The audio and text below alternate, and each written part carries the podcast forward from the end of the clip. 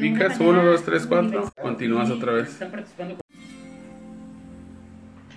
Muy buenos días, gracias por acompañarnos este 30 de septiembre. Néstor Lemos, buenos eh, días. ¿Y qué tal con el clima? Eh? Nos va a dejar descansar este fin de semana. Digo, si ustedes de los que no le gusta las temperaturas altas, va a estar muy rico. Una temperatura promedio de 24 grados eh, centígrados, 18 como mínima durante el fin de semana pero no se confíe, ¿eh?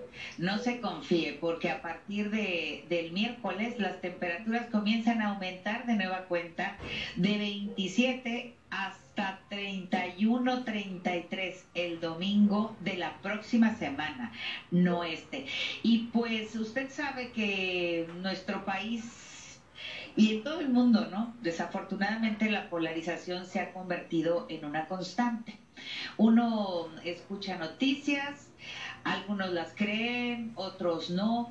Y es que ayer Carlos Loret de Mola dio a conocer el hackeo a la Secretaría de la Defensa de, nuestro país, donde se obtuvieron documentos desde el famoso Culiacanazo hasta la salud del presidente, quien hoy en la mañana lo confirma. Pero antes de presentar el audio del presidente, me da mucho gusto saludar a Ángel Gómez, autor de la columna del Ángel y por supuesto experto en estos temas que marcan tendencia en las redes. ¿Cómo estás, Ángel? Muchas gracias, Tere. Muy buenos días. Sí, gracias, gracias por, el, por este espacio de todos los viernes. Y claro que sí, vamos a platicar el tema de, esta, de este punto pues muy delicado para ahora sí como, como lo comentan siempre en el gobierno para la seguridad nacional pero también pues bueno vamos a ver los aspectos en los cuales interviene una investigación periodística y hasta dónde verdad eh, también podemos nosotros como como radioescuchas, como cibernautas, como personas que estamos a la expectativa de lo que está pasando, hasta dónde pues podemos eh, diferenciar lo que se debe y lo que no se debe hacer en las investigaciones periodísticas. Pues eh, yo les comentaba ahorita iniciando el programa que pues la polarización es, es una tendencia, ¿no? Entonces vamos partiendo de los hechos. Hoy en la mañana el presidente de, de la República ingresando al salón donde ofrece su conferencia todos los días, esto fue lo que dijo. Escuchemos.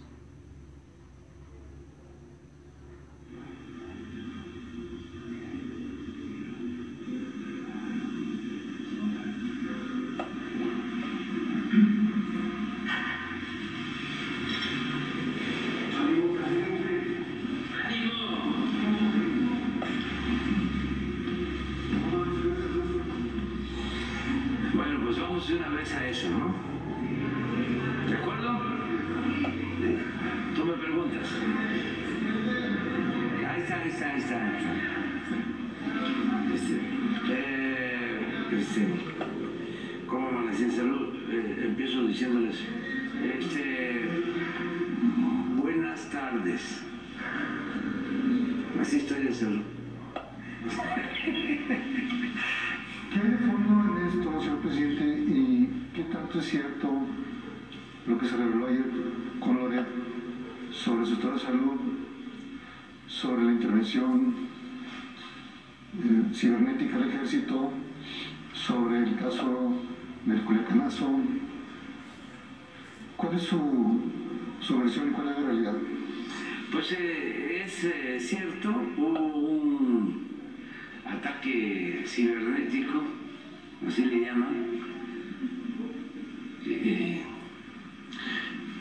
al robo ¿no? de información mediante esos mecanismos modernos, extraen archivos, pues es gente muy especializada, no cualquiera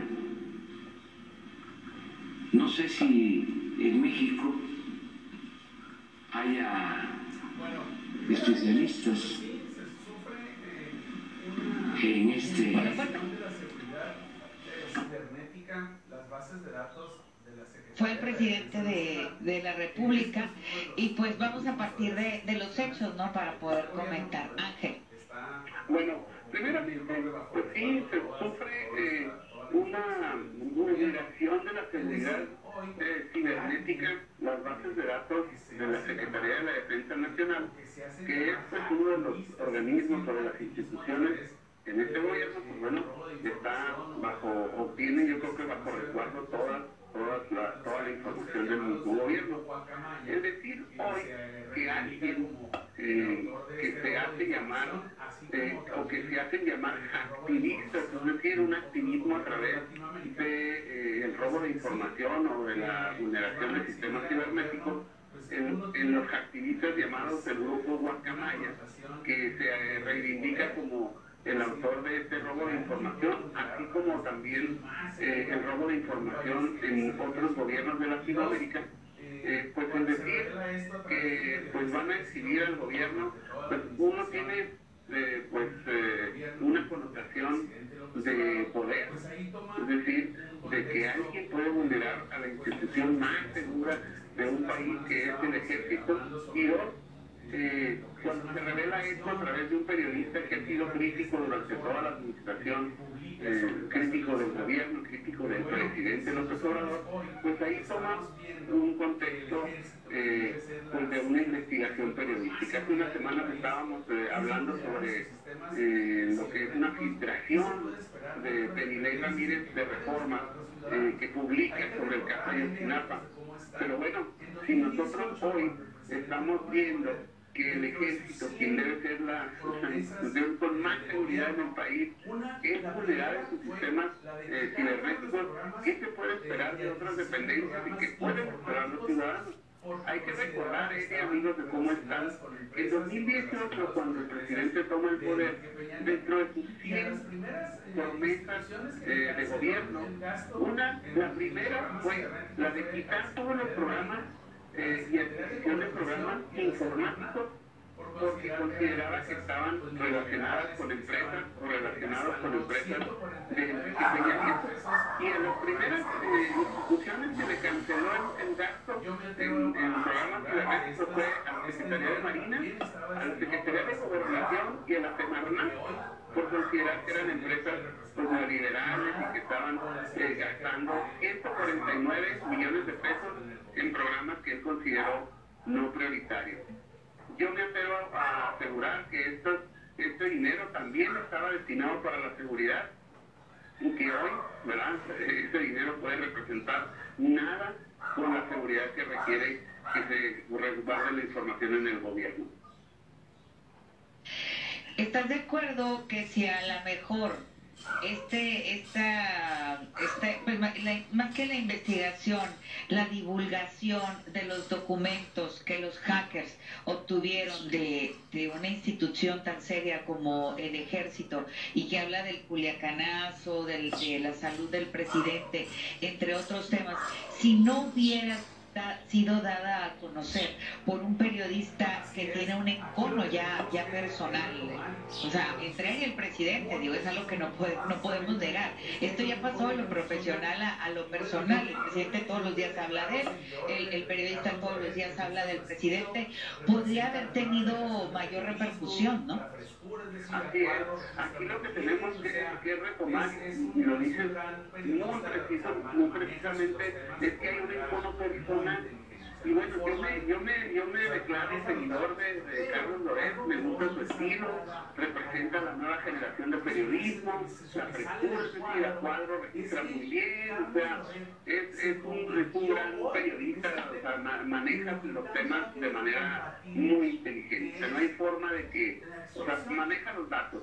Pero algo que hoy me salta a la, a la, que, me hace, que, me sale del cuadro, es que Carlos Lorenzo se convirtió hoy en este tema en lo que tanto ha querido combatir, que es la extorsión. Él dijo, yo tengo seis teras, terabytes, y esto es una parte de lo que todavía los investigadores como periodistas no han sacado. ¿Qué, qué, qué, qué hay atrás de esta declaración de Carlos Loret? Que tengo más información y la voy a sacar. Es decir, ¿esto es de utilidad pública?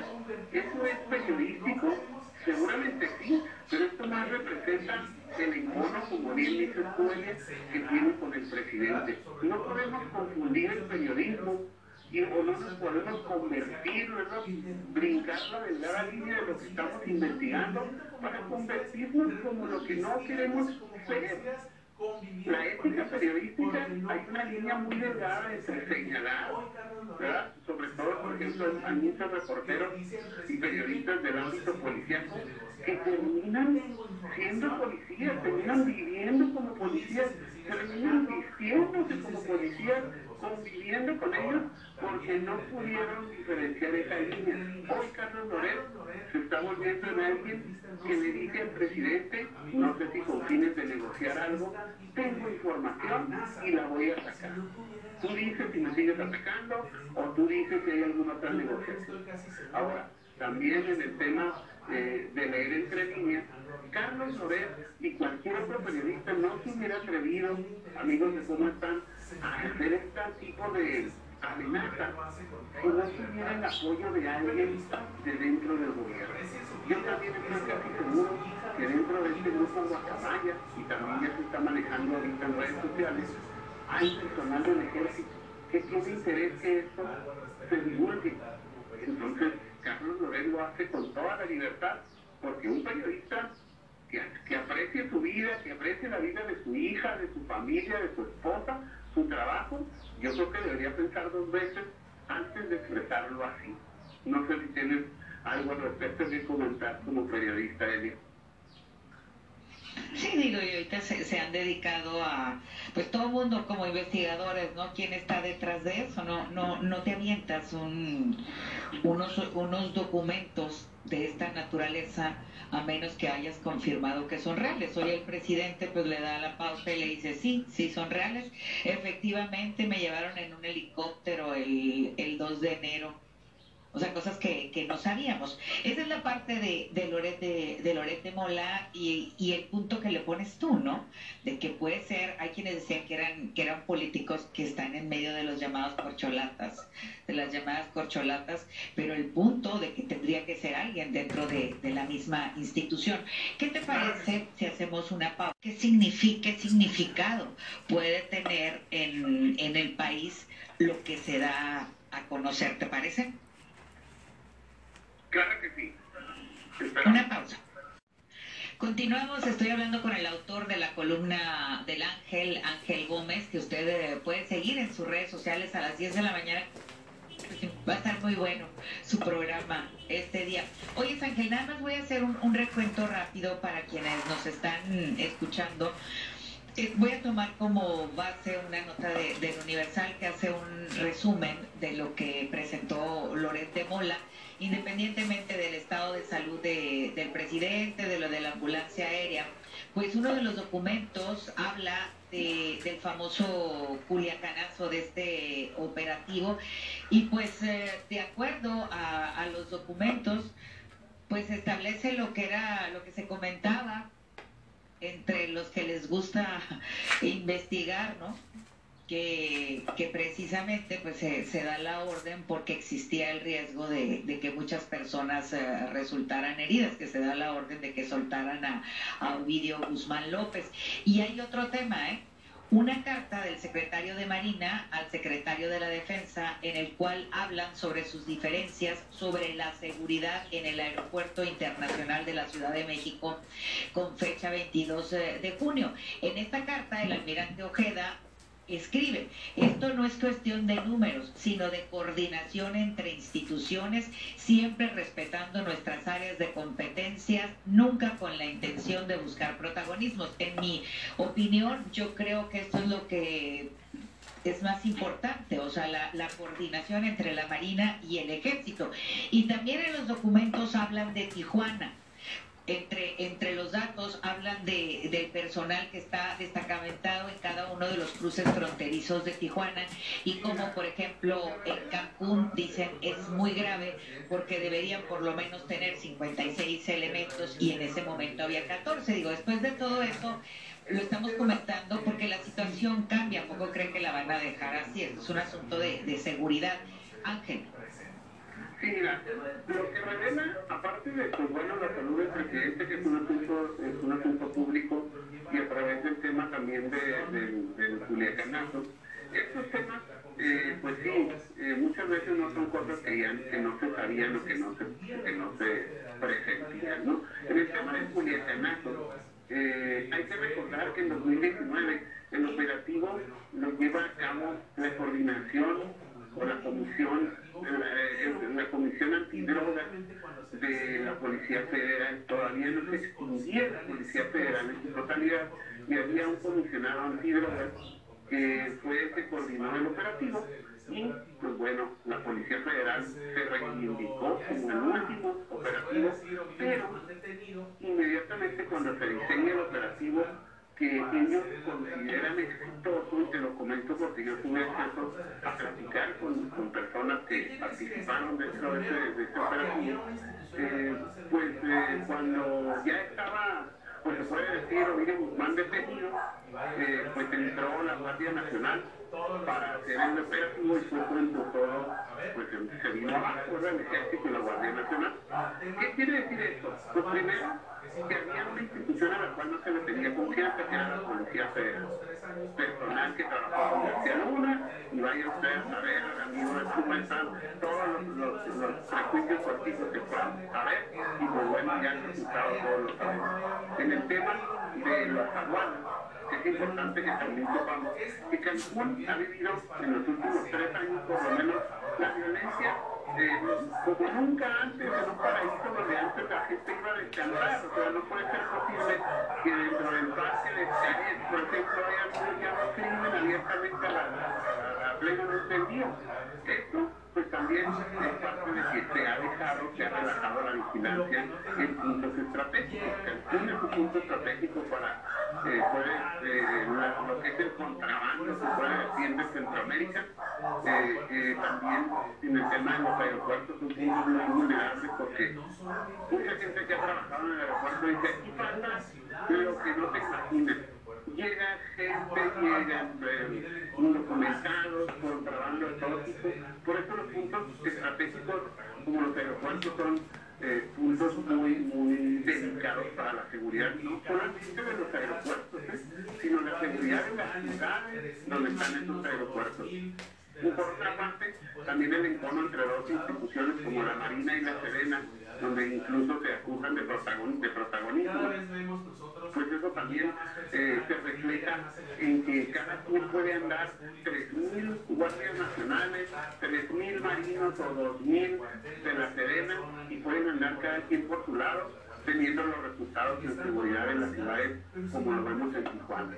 Cada vez vemos nosotros llega más personal, llegan más elementos que están tomando los parques públicos y los centros comunitarios para pernoctar, porque no alcanzan los, ni el cuartel de la segunda zona, ni el cuartel Morelos, ni los cuarteles de la Guardia Nacional, y que están tomando las ciudades pues, sin ningún efecto, ¿por eso? Porque no hay coordinación.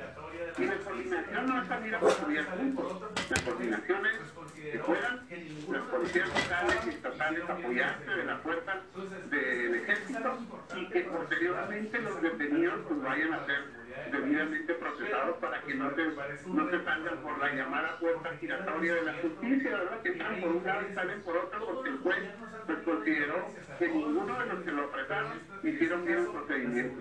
Entonces, esto es, es algo importante para la ciudad, es algo, algo importante para la seguridad del país, pero pues para, parece un reto para el gobierno porque quedan descubiertos que hay diferencias.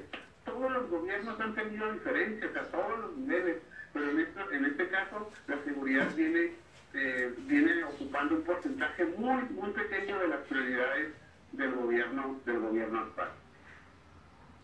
Ángel, las redes, ¿no?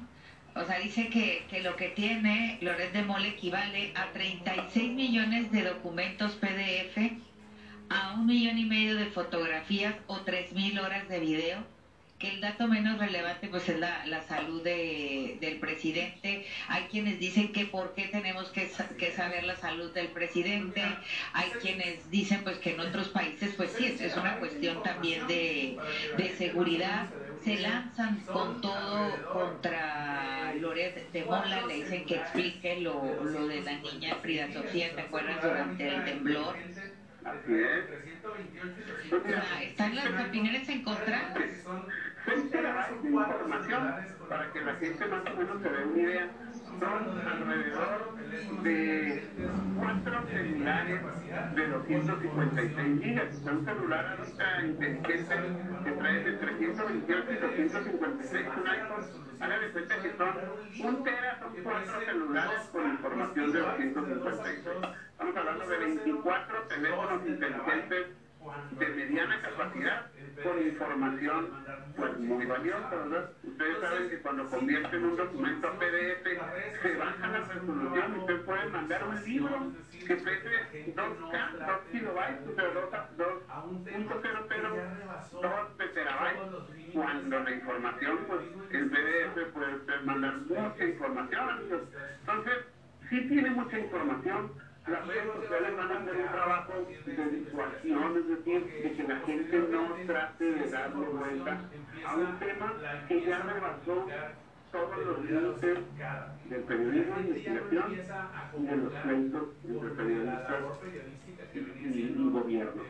Aquí yo creo que va a haber un parteaguas a partir de esta investigación, porque posteriormente, si esta información empieza, la empiezan a publicar de manera notificada. Y la gente ya no empieza a comulgar con la labor periodística que venía haciendo el Loret de criticar al poder, entonces yo creo que esto le va a dar más a ganar al presidente que a la oposición pues volvemos a lo mismo, ¿no? El, el, eh, el, mensajero, no, con decirte que hasta Roberto Madrazo ya apareció en las redes sociales hablando de lo que él supone, ¿no? Una vulnerabilidad de, un gobierno. Dice el presidente que, que habló con el secretario de la Defensa y le dijo que aprovecharon un momento en que estaban cambiando el que estaban cambiando el equipo. Y es que viene en un momento en que ayer en la mañanera cuando dijo el presidente que el avión que en el que murieron desafortunadamente creo que eran 10 eh, personas en activo después del operativo contra Caro Quintero, que no lo que no lo derrubaron, sino que no tenía gasolina. Entonces, un avión tan moderno, un una aeronave así, a lo mejor, no sé, o sea, como que la respuesta tampoco es, es válida, ¿no? Sí, un helicóptero Black Hawk del ejército fue similar al que usaron para bajar a las montañas ahí estaba. Hoy en Universal hace una comparación gráfica de dos fotos en su nota de y, y, es muy importante porque este, esta, esta, esta memoria a corto plazo y a mediano plazo que tiene los medios inmediatamente te sirve para hacer la referencia. Si no lo derribaron al Black Hat con 14, eran 14 marinos después del operativo de, detención de Carlos Quintero. Si no lo derribó el crimen organizado, entonces lo derribó el Estado, lo derribó la Oficialía Mayor del Estado Mayor. ¿Por qué pueden volar o por qué deciden volar un helicóptero con 14 personas de peso? Los helicópteros no pueden llevar tanto peso sin combustible ¿Quién autorizó despegar un helicóptero que cuando nosotros nos subimos a nuestros vehículos y vemos que la mesita ya está en la, reserva, pues inmediatamente o no vamos, si nuestro destino es no, no abordamos ese carro o vamos a la gasolinera. En este caso, una responsabilidad en la oficialía mayor de, la Secretaría de Marina.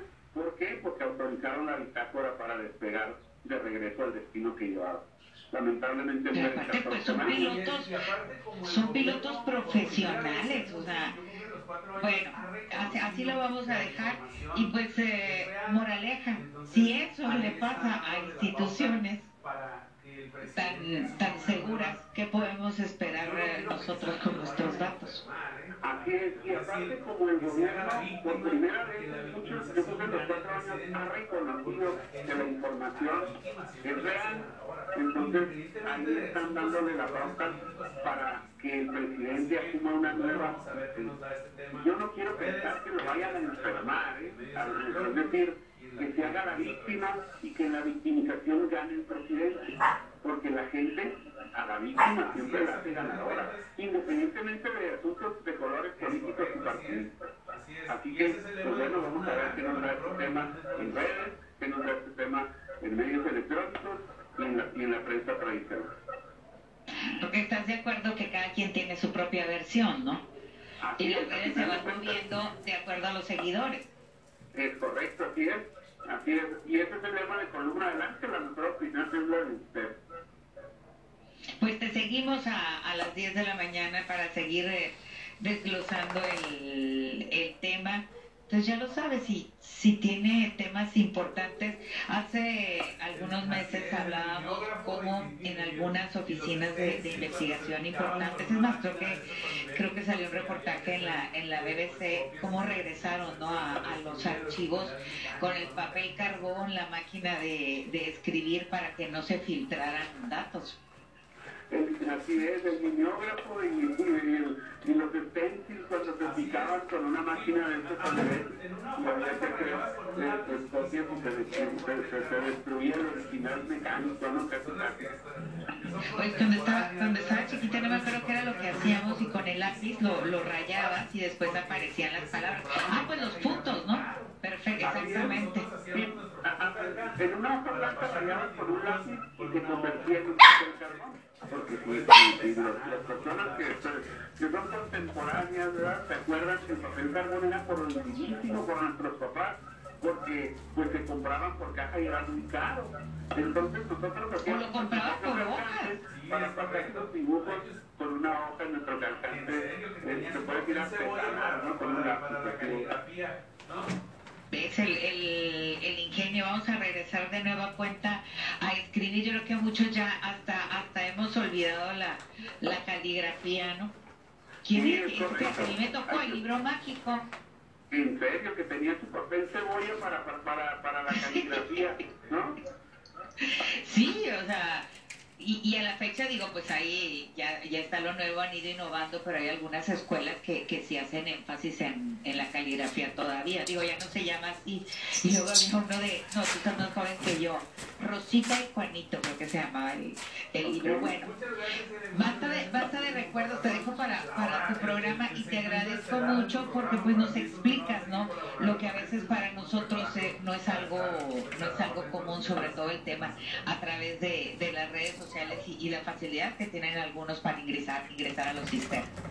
Muchas gracias, Eve, muchas gracias al público por darnos la hora, el, el, el, segmento estelar de su programa. Para mí es un honor seguir colaborando con esto y nos seguimos preparando para estar pues, a la orden con los temas de más interés. Al contrario, Ángel. Fue Ángel Gómez autor de la columna del Ángel, así lo sigue en Facebook a las 10 de la mañana para que pueda interactuar. Una pausa, regresamos.